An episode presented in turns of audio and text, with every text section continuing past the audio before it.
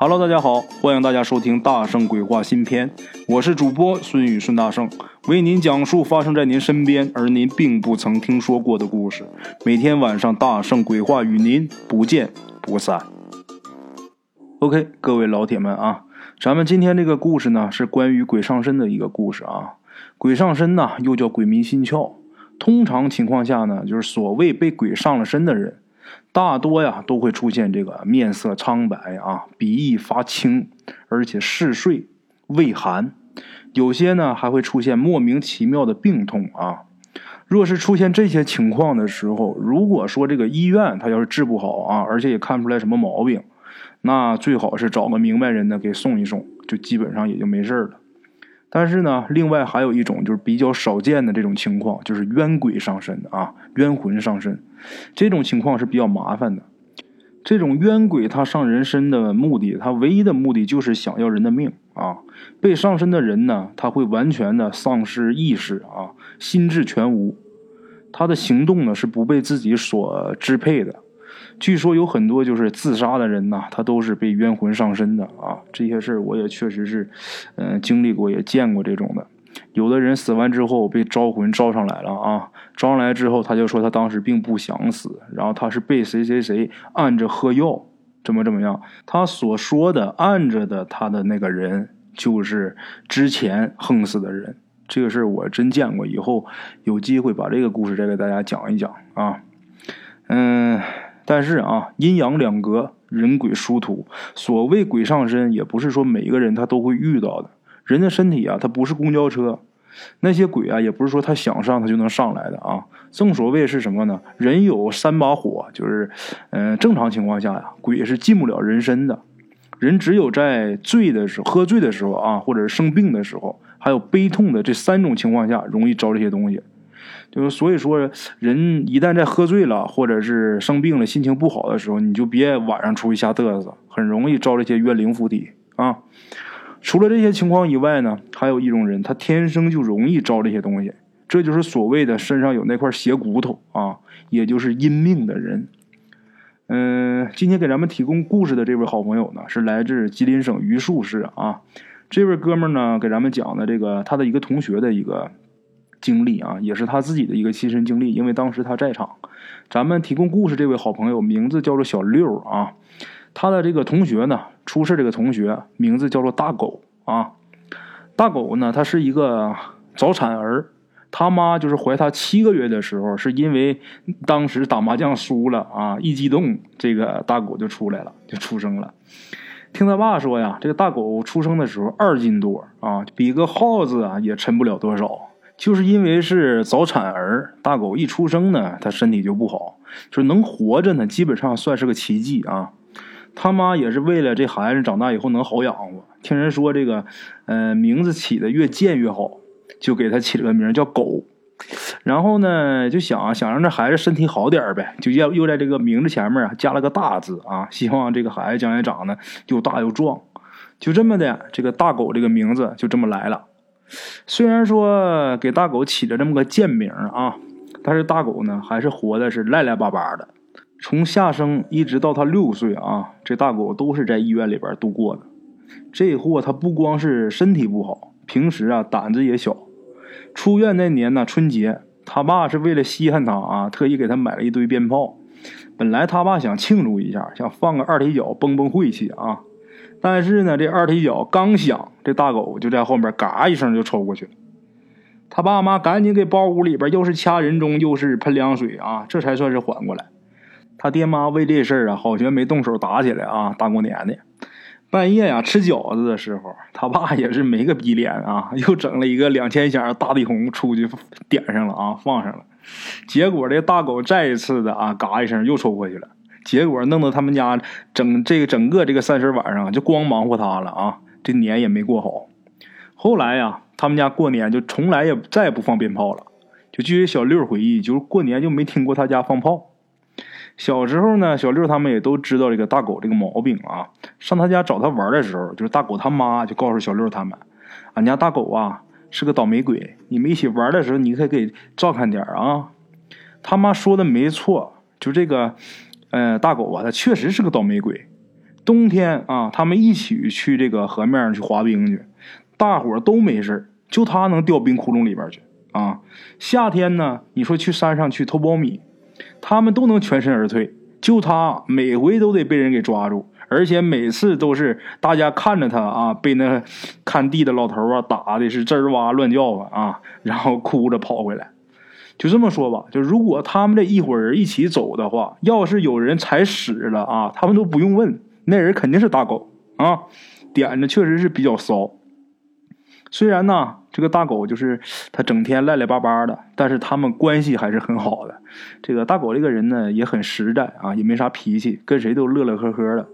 然后他们大家一起啊，也都愿意跟他一起玩初中毕业以后呢。大狗呢，在他爸开的这个一个工厂里边啊，当了小老板然后呢，这个小六他们呢是继续呢上高中。上高二那年呢，开学没多长时间，因为在学校里出了一点事儿，然后就一直在家待着。大狗听说小六没上学，这货家里边厂子里边活他也不干了，也不管了，天天往这个小六家跑啊。端午节的前一天呢。大狗啊，找了几个他们以前的同学，就都来这个小六家，说是啊，这夜里啊要去采这个艾蒿。咱们东北呀有那么一个风俗啊，就是五月节的呃那天未见阳光的那个艾蒿，可以治疗风疹，可以去湿毒，还可以呃讨吉祥、纳吉祥、去这个邪气啊。所以一定要在这个太阳没出来之前去采这个艾蒿回来，插到这个房檐上。然后在这个艾蒿上啊，挂一些什么小小灯笼啊、小孙悟空啊、小粽子啊什么的，还有这些什么小孩手上要拴一些五彩线什么的啊。凡是东北的好朋友应该都了解，我不知道其他地方这个五月节的风俗是不是一样的啊？听这个，嗯，大狗张罗着要去采艾蒿，这小六挺吃惊，心想就他那样的，平时夜里上厕所拉屎都得他爸陪着，这他妈夜里还敢上山？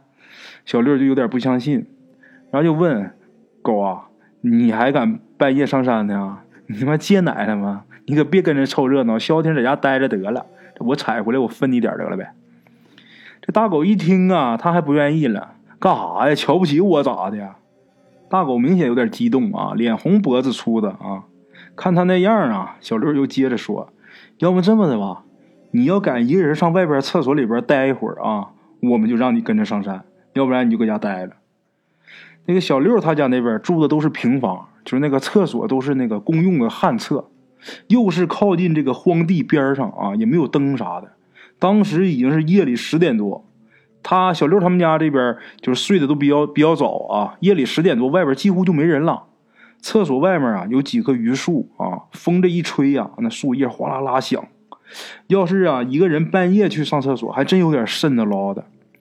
大狗就被大伙儿被他们小六他们大伙儿僵了一军呐，那给僵住了。就见着他脸红脖子粗啊，涨着脸，转身就往外走，边走一边还嘟囔着啊：“你们等着的，我他妈这就上厕所里拉泡屎给你们看看去。”他往外边走，小六他们几个呀就站在门口看着他。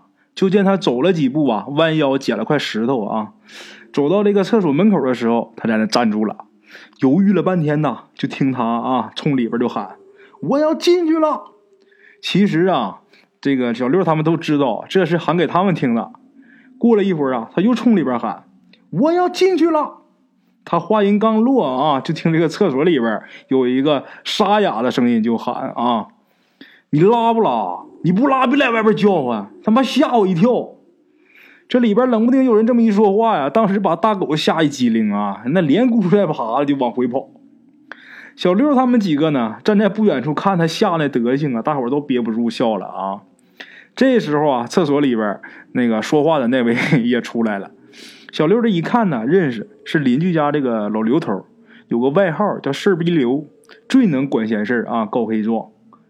当这个事逼刘啊走到他们跟前的时候，这个呃小六也是礼貌性的打了声招呼啊，刘爷，你怎么这么晚还没睡觉啊？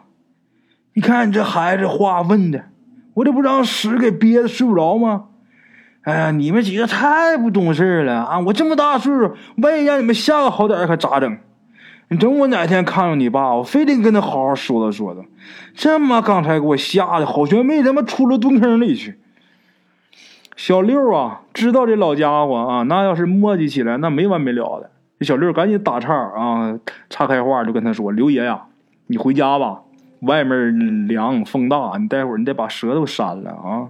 等哪天我自己跟我爸说一声得了，然后我让他揍我一顿啊。”说完以后啊，没等这个事儿逼刘再接茬，这个小六呢就招呼几个哥们进屋关门上锁啊。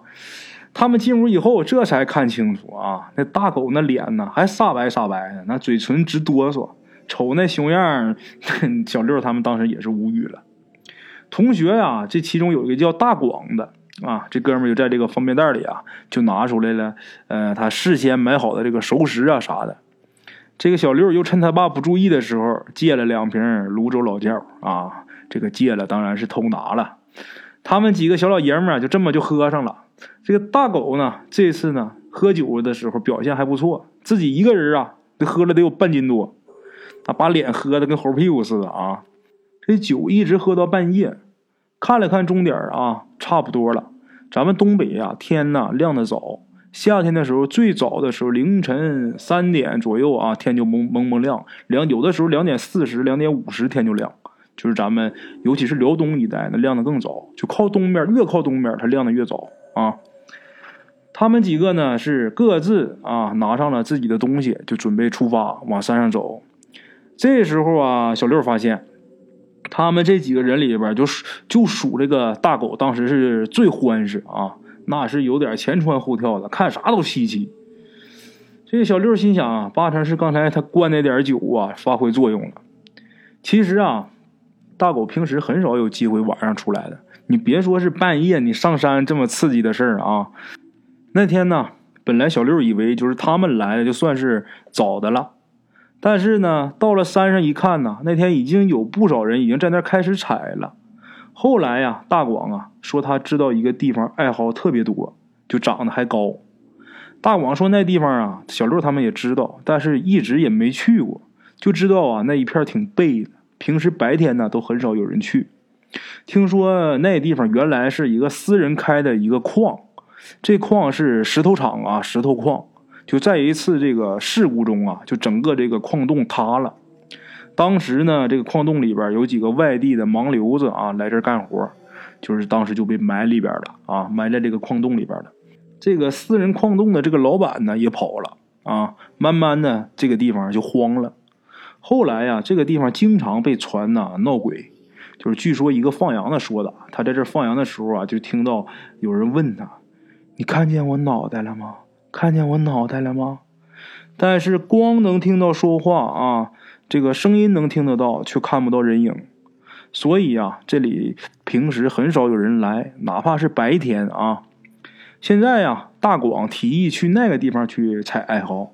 说实在的，小六心里边有点打鼓，但是看着大伙都没有惧怕的意思啊，自己也不能怂了呀，他也就无所谓了。在这个大广的带领下，翻过一个小山包啊，就到了他们想去的这个目的地。那里啊，确实是挺僻静，连一个人人影都没有啊。奇怪的是，就当天夜里一丝的风都没有。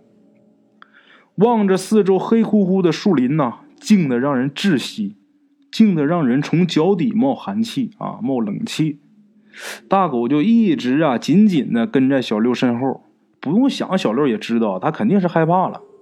小六就喊了一声，走在前面啊，最前面这个大广，哎，你不是说这里边有艾蒿吗？我怎么连毛都没看见啊？哎呀，就在前面呢，前面那土坡下去就是了。说着，大广啊就直奔前面走过去了。小六心里边想着：操，你等着，他妈要是没有，你看我一会儿怎么收拾你。小六嘴里边啊，一边低声着这么骂着，一边就深一脚浅一脚的往前走着。突然呢，就听到这个大广啊在喊：“赶紧过来！”我就说这有吧，还全大颗的呢。因为天比较黑，小六手里的手电呢也不怎么亮啊，只是大概知道大广他们的方位。就当这个小六找到大广他们时候，就这帮货他已经弄完一大捆了。因为这地方这个爱好比较多啊，很快。这个小六他也弄了一捆，这时候他就看了看表，凌晨三点多，啊，他们几个呢就坐着抽了根烟，瞎聊了一会儿，就准备往回走了。就在这时候，小六突然间听到有人哭，大广他们也听见了。大伙正纳闷呢，小六一回头，大狗哪儿去了？哎，大狗能哪儿去呢？那哭声？又是谁呢？哎，大广，你听听那哭声是不是大狗？不像啊，我听那动静怎么像一个女的哭似的呢？哎，要不咱过去看看去呗？哭声好像就搁前面那土包那边呢。大广这货呀，平时有点彪啊。说完以后啊，他自己一个人就先过去了。小六犹豫了一下，也跟了过去啊。天也黑，脚底下是磕磕绊绊，深一脚浅一脚的。他们几个呀是走走停停，费了挺大劲呐，才走到那个土包跟前儿。哎，大狗，你咋跑这来了？大广他最先到的，他看先看见那个大狗的。这大广就问他。由于啊，小六始终是在后面啊，前面情况他也不了解。但听这个大广这么一说呀，呃，小六就知道肯定是找到这个大狗了。等他过来用手电这一照，还真是大狗。就见他呀，坐在一个这个木头桩子上面，一把鼻涕一把眼泪，哭的这伤心呐。看着他们过来呀，这个大狗他也没抬头，就是一个劲儿的哭。哎，狗，你咋的了？哭啥呀？说话呀，别磨叽。大广显得是有点不耐烦啊，就这么问着大狗。看着大狗坐着不动啊，小六就想过去啊，拽他一把，把他拽起来。但当这个小六手抓到他胳膊的时候，这个大狗这一抬头，当时把这个小六吓得是浑身一哆嗦啊。小六突然间发现大狗的脸好像变形了，他原来是个圆脸现在呀，变得有点像女人的瓜子脸似的啊！这个眉毛啊是皱的，是苦大仇深的。看着他这个眼神呐，就显得感觉那么陌生，就感觉这个大狗看他们就跟根本不认识他们一样啊！这眼神很冷漠。小六吓得是马上松开了这个大狗的胳膊，不由自主的就往后退了两步。这时候啊，旁边的大广也看出点门道来了啊！跑过来就低声啊，就跟小六说：“我咋看这个他的脸咋像个女的似的？”“是啊，我也觉着不对劲呢。咋整啊？要不咱先走，别管他得了，一会儿天亮他自己就回家了。那能行吗？万一他要死在那咋整？你他妈真没人性啊！哎，要不真的大广，你在这看着他，我们几个先回去找他妈去，等他妈来再说呗。”说着，这小六啊，转身就要走。大广不干了啊！大广跟他妈兔子一样，他先窜前面去了，一边跑一边嘴里边还喊啊：“我操，你他妈有人性！你让我在这陪他，你滚犊子吧！我他妈才不干呢！”大广就这么就跑了。小六这心里呀，那个恨呐，他终于明白了啊！原来这他妈大广在关键时刻他不彪啊！哎，你们都看见了吧？啊，大广这小子不可教啊！以后别搭理他了。这小六转身对剩下那两个哥们说的时候啊，但是他这一转身的时候，发现那俩也不见了。很显然呐，那俩也跑了。这他妈什么世道啊？啊，还有他妈人性吗？把我一个人扔这荒山野岭，我靠！小六环顾一下四周，依然是静的，让人心里发毛。他抬眼呐，看了看不远处的大狗啊。这个时候，这个大狗它已经不哭了，正直勾勾的看着小六呢。狗狗狗哥，大狗哥，你别吓唬我啊！你说句话呀，你咋的了？你放个屁也行啊！小六当时啊都快崩溃了，大狗就那么看着他，面无表情的看着他。当时啊天已经有点放亮了，大狗的脸在黎明的光照下显得是那么的阴森，土灰色的脸上啊没有一丝的表情。就那么啊，跟小六一直对视着。慢慢的，大狗把目光移到土包的另一侧啊，那是已经长满荒草的一个大坑，想必那就应该是当初那个矿洞坍塌的那个位置。这时候啊，大狗又呜呜的哭出声了，而且这次嘴里还嘟囔着：“找不到了，找不到了。”他这一说话呀。这个小六的脑袋当时就嗡的一下，这个大狗的声音和口音全都变了。小六当时一时没有听出来这是哪儿的口音，但是肯定不是咱们东三省，不是咱们东北的口音，而且说话的声音呢还有点像女人一样尖尖的。这个时候呢，小六心里马上就出现一个词儿，什么词儿呢？鬼上身。一想到鬼上身呐，那小六是全身这个冒虚汗呐，那腿也开始打哆嗦。这时候大狗自己站起来了，奔那个大坑那边就走过去了。哎，狗哥，你干啥去？小六一看他往坑那边走，小六有点着急了，因为那个坑挺深的。在小六这个位置啊，正好能看到那个坑里面啊的情况啊。那坑里边都是乱石啊，全是乱石头。人要是摔到里面，估计就得摔个好歹。小六当时也不明白啊，这个大狗要去那儿干嘛？但是肯定知道那不是什么好事这可咋整？这时候呢，小六就想起来以前听老人说过，什么鬼上身的时候封他七窍，然后用针扎他的中指和他的人中啊，中指啊和这人中穴。这样呢，就能把这个鬼呀给逼出来，就这个冤鬼的冤魂从这人的身体里边逼出来。可当时小六身上哪有针呐？就在这时候，他这一翻兜一摸兜里边啊，摸到他自己那个钥匙了。他钥匙上拴一个指甲刀，指甲刀上有那个修指甲的那个小锉，没办法，就只能用它了。然后呢，这个小六啊手里边握着这个指甲刀，鼓了鼓勇气，心想：妈的，拼了！然后他就穿过去。大狗这个时候刚走到这个大坑的边上，被小六一把从后面就给搂住了，搂住了一下就给撂倒了。小六先是抓住了他的手啊，让这个小六纳闷的是什么呢？他这个大狗他竟然没反抗，就只是这个鼻孔里边就噗哧呼哧喘粗气啊。当时抓住他以后，这小六又犯难了，这他妈扎哪个手呢？是左手还是右手啊？后来他一想，得了，爱爱哪哪吧，俩都扎，就这么的，就抓着他的手。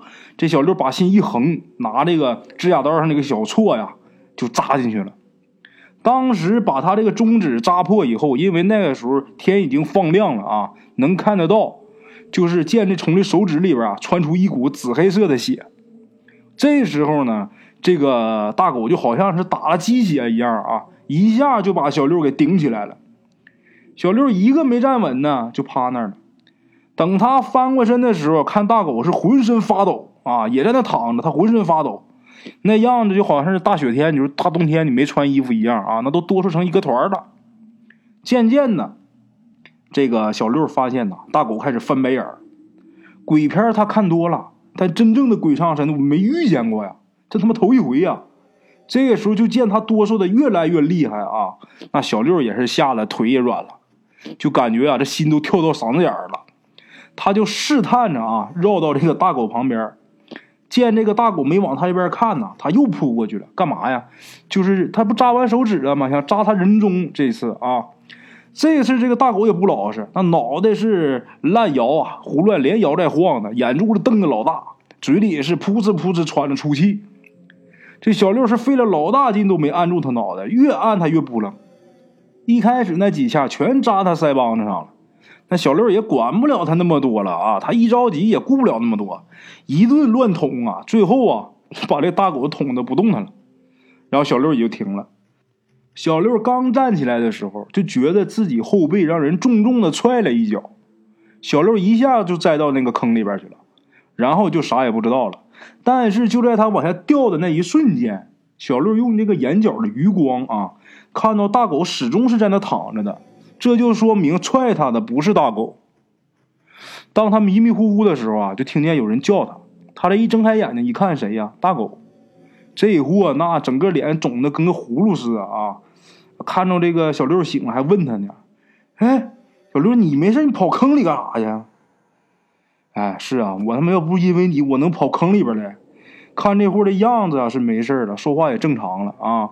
小六也没说，因为他当时非常害怕，而且摔那一下摔的不轻，但是浑身动一动啊，这个骨头节啊，这骨头没事就是浑身有点疼啊，但是这个还是没伤着骨头。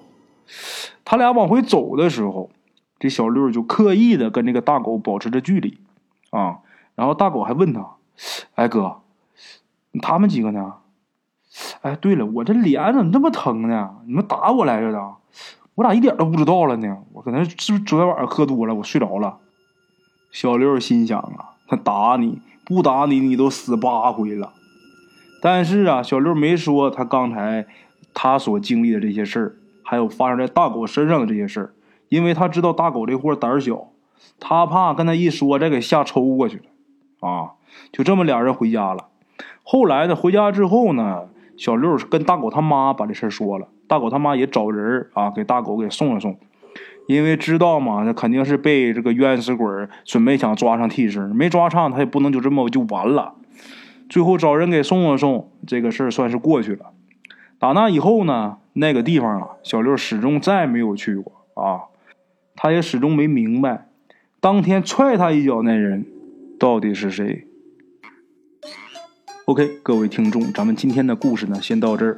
我的投稿微信是幺八七九四四四二零一五，欢迎各位老铁们加我的微信投稿、点赞、转发、评论，感谢大家收听，我们明天再见。